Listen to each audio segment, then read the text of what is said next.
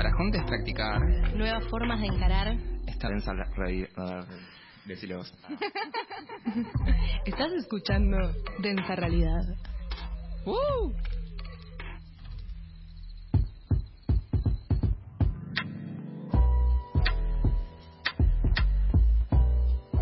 Bueno, volvemos al aire en densa realidad, seguimos con el programa, ya estamos llegando hacia el final, pero todavía nos queda un último bloque, eh, y un último bloque que es nada más y nada menos que ranchito de la ficción, porque hablando de problemas habitacionales, hablando de ocupar, acá está Emma ocupando el ranchito.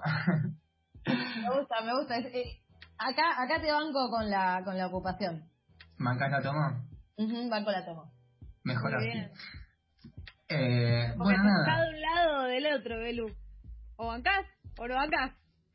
¿Estás lo tomamos o estás con lo que no toman? ¿Ok? Nos dejaron estar en esta posición sin grises con la que estoy de acuerdo, que acá estoy bancando la toma, además, lo, lo que quieras. menos mal. Menos, mal. No esperábamos menos de vos. Eh, pero bueno, nada, en, este programa tan tan temático que estamos teniendo con lo que tiene que ver con, vivienda, me pareció eh, interesante pensar algunas, algunas ficciones en cuanto a la temática tomas, ocupaciones y demás. Eh, y nada, me pareció, no sé, se me ocurrió traerles, eh, retomar dos, dos obras de ficción, dos tipos de ficción distintas además, por un lado tenemos un cuento, por otro lado tenemos una, una producción audiovisual, una miniserie, un unitario, eh, concretamente de lo que les vengo a hablar, a invitar a hablar, es por un lado de la serie Ocupas y por otro lado del cuento Casa Tomada de Julio Cortázar. Eh, me encanta el combo, estoy, fan del combo, yo ya lo estoy acá escuchando. Menos mal también. El final de todo banca con, con los deditos. Eh, bueno, nada, para quienes no tengan la desgracia de haber visto Ocupas, les cuento brevemente de qué va. Es una miniserie, eh, nada, argentina, eh, que aborda el contexto de quienes viven justamente en casas tomadas. Concretamente cuenta la historia de, Ricardo, que es eh, encarnado, actuado por nada más y nada menos que el queridísimo Rodrigo de la Serna, que lo amamos profundamente. Ricardo vendría a ser un chico de clase media, un estudiante de medicina frustrado, que eh, junto a tres amigos, eh, quienes eran sus compañeros de toma, le hace el pollo, Walter y el chiqui, llevan a cabo justamente una, una toma. Eh, todo esto se da a partir de una, invitación, un comentario que le hace una prima Ricardo, para alojarse en una casa antigua que está ubicada en el barrio de, de Congreso, donde incluso recientemente habían desalojado algunas familias. entonces, en ese, en ese ese es como el escenario en el que comienza la historia de Ocupas. Eh, un poco del contexto de esta historia, eh, la historia se desarrolla en el año 2000, de nuevo en el barrio de Congreso, en una Argentina que como sabemos estaba atravesada por la emergencia del movimiento piquetero como consecuencia de las políticas neoliberales que se venían desarrollando en el menemismo y que fueron continuadas luego por el, gobierno de la Alianza. Eh, y me parece importante traer a, colación el contexto histórico del país, porque este, Ricardo vendría a representar eh, al, joven promedio de la época, digamos, este, porque tanto la figura de Ricardo como la del resto de sus, de sus compañeros es, es de nuevo paradigmática, digamos. Eh, de hecho, Ricardo se presentaba como un estudiante, pero en ese periodo ya se encontraba más que normalizada y naturalizada la existencia de los llamados mini, ni trabaja ni estudia, jóvenes que estaban a la deriva, porque básicamente no tienen ninguna clase de posibilidad de desarrollo, ni de trabajo, ni de estudio, ni de previsión sobre el futuro. Eh, y otro elemento también bastante interesante de Ocupas es que, como decía, se desarrolla en el año 2000 y al año siguiente sucede lo que luego se conocería como el argentinazo. Eh, entonces, nada, medio que podemos ver en, Ocupas eh, este, esta, esta latencia de lo que luego sería un estallido eh, y un poco el, espíritu de época, ¿no? De, la situación que se, estaba viviendo. Eh, así que nada, por un lado... Este, ¡Qué gran serie! ¡Qué gran serie! Yo la vi hace muy poco. Está, le aviso a los oyentes que está en YouTube, que no, o sea, no es una gran definición, pero la pueden ver en YouTube. Eh. Y sí, Dios mío, qué gran serie, qué grandes personajes, qué gran espíritu de época que, que transmite, ¿no?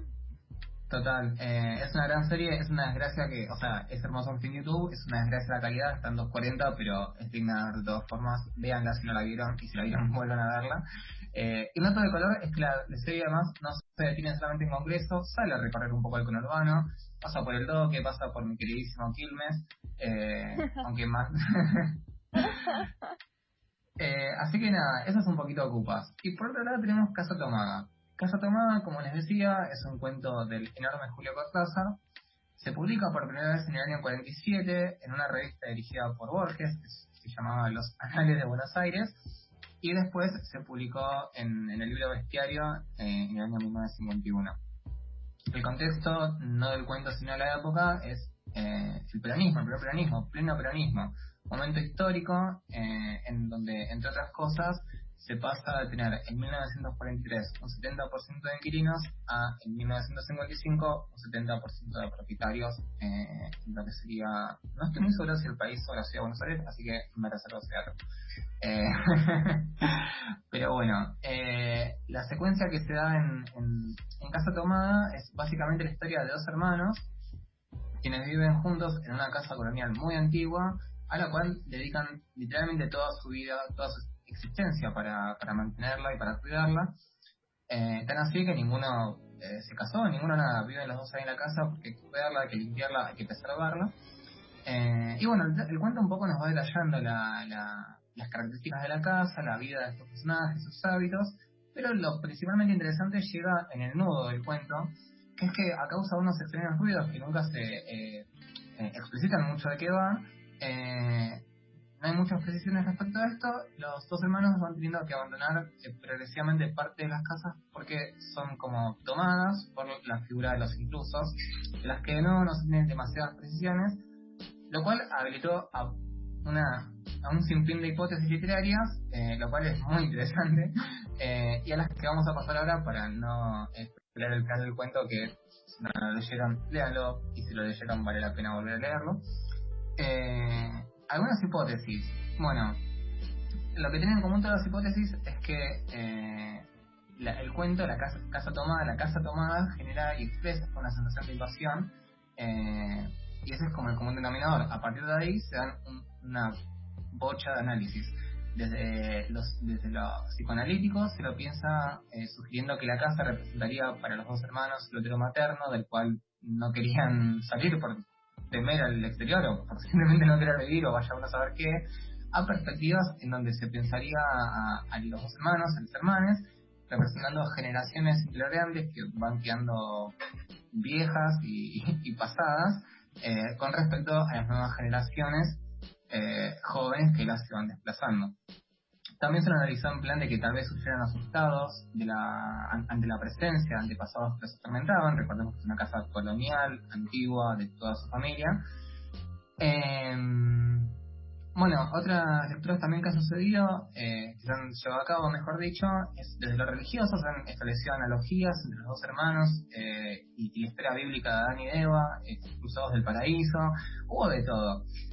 y la que puntualmente me interesa Dio sí. para todo, dio para todo, casa tomada, vamos a, a, a voy a agregar que clásico eh, del fantástico cortazariano, justamente no dar, como dejar en suspenso todas estas lecturas, porque justamente lo que empieza a emerger en esa casa, que, que, que aparece como ruidos o como algún tipo de presencia, no termina de ser nombrada, no termina de ser descifrada, por ende abre esta multiplicidad de lecturas. Absolutamente. Y una última, última de las que yo fui recolectando, una última interpretación que me parece la más destacable y que me parece que hace un poco a lo que eh, compete a este ranchito y a este programa, es la interpretación o la hipótesis llamada hipótesis Sebrelli en relación al intelectual que la, que la eh, desarrolla, que es Juan José Sebrelli. Esta interpretación básicamente lee los hechos del cuento desde una perspectiva eh, más política. Lee a, a, los habitantes, los dos hermanos, hermanes, eh, como dos antiperonistas. Entonces, la alegoría, la, la analogía que, que lee eh, esta persona Sebrelli es que la casa vendría a ser la Argentina y las fuerzas extrañas que van tomando progresivamente la casa vendrían a representar los sectores populares que en aquel momento se pensaría en el imaginario de, de la aristocracia, este, avanzaban sobre el poder político de la época, concretamente representados en el peronismo, y los hermanos que viven de la renta agraria y que son los admiradores, como toda clase media que se respete, clase media eh, alta quizás, eh, admiradores de la cultura europea, serían eh, los miembros de la clase aristocrática que sentían la impotencia del avance de lo que hoy día se llamaría populismo.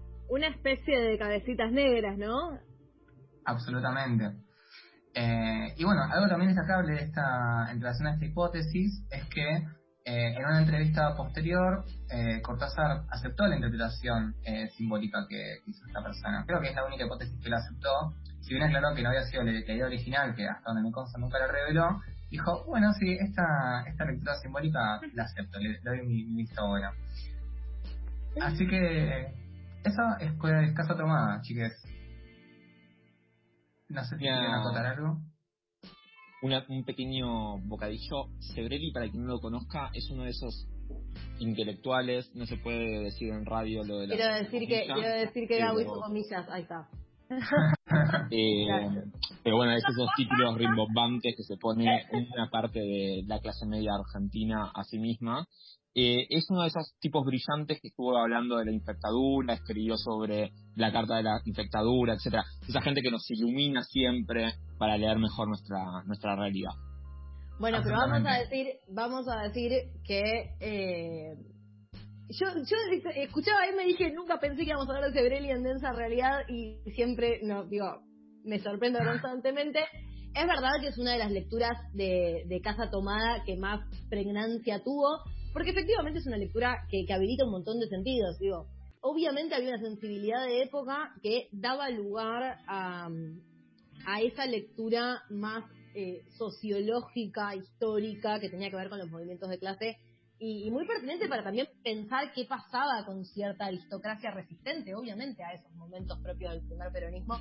Em, después el recorrido, el derrotero Severelli entre esas épocas y la infectadura daría para, un programa que no me interesa hacer, pero lamentable. 100% lamentable. Eh, total. hablando de nombrar cosas, perdón, yo voy a hacer un paréntesis.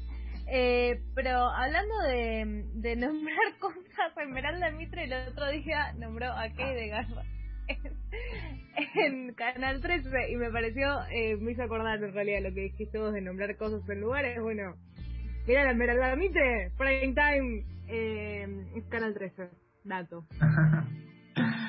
eh, ¿Le mandamos un besito a Esmeralda o no le mandamos un besito? Miren, mm, no, no, no. Mira que está Ocupas, me encanta la serie Ocupas. Bueno, eh, volviendo al ranchito, porque ya nos fuimos a la mierda.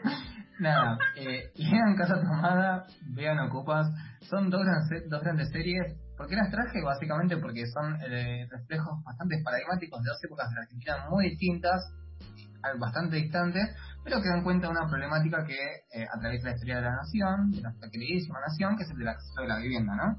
Eh, en ambas opciones podemos dilucidar cosas de las eh, respectivas épocas. En, el caso de Casa Tomada se referencia a, las, a las entidades que van tomando espacio en la casa, como la prole que se beneficiaba de las políticas del peronismo, eh, mientras que eh, en, el caso de Ocupas vemos otra cara de la situación eh, o de la cuestión de la, de la, de la habitacionalidad, acabo de inventar ese concepto, que es una cara mucho más marginal, en la cual los problemas habitacionales terminan desembocando en el desarrollo de tomas masivas que nada, empezaron hace bastante tiempo, se siguen desarrollando al día de hoy y que en el contexto de Ocupas culmina concretamente en el estallido del 2001. Así que esto, lean Casa Tomada, lean Ocupas. Sí, totalmente, como a falta de políticas públicas hay organización popular. Y ya, a tres minutos de tener que dejar este aire, tenemos como anuncios parroquiales o anuncios denciales, que son varios. Primero, Astrince Radio tiene una aplicación que se pueden descargar, que nos pueden escuchar desde ahí, que ahí pueden mandar mensajes. También en todo este programa no dijimos las redes en las cuales se pueden comunicar con nosotros, pero bueno, ya no se pueden comunicar en vivo, pero nos pueden seguir para comunicarse la semana que viene, que es arroba densa.realidad y arroba trilce radio. Y eh, no sé si alguien más quiere agregar algo, nos quedan menos de 120 segundos de programa. Creo que no, no nos queda más, no nos queda más que despedirnos. Chiques, yo les mando un saludo enorme a ustedes, a los oyentes. Como siempre es un placer hacer este programa con ustedes. Absolutamente. Eh, buena semana, chiques. Buen fin de semana, oyentes. Eh, antes de irnos, destacar que tenemos botonera. Gracias, Nico. Tenemos botonera. ¡Ey! ¡Re! sí. Muy bien, Eh, gracias Nico, eso. Gracias, Gracias, Nico. Y gracias, Lu. Radio. Por Y gracias. Marcelo. Eh, bueno, nada. Eh, esto fue en realidad, chiques. No sé si quieren acotar algo más. Gabo, ¿querés saludar? Yo los saludo también, que tengan un lindo fin de semana. Claro, pues nos íbamos y no nos saludaba el chabón, ¿viste? Claro. Sí, ni idea, Mal ¿viste? educada, mal aprendida.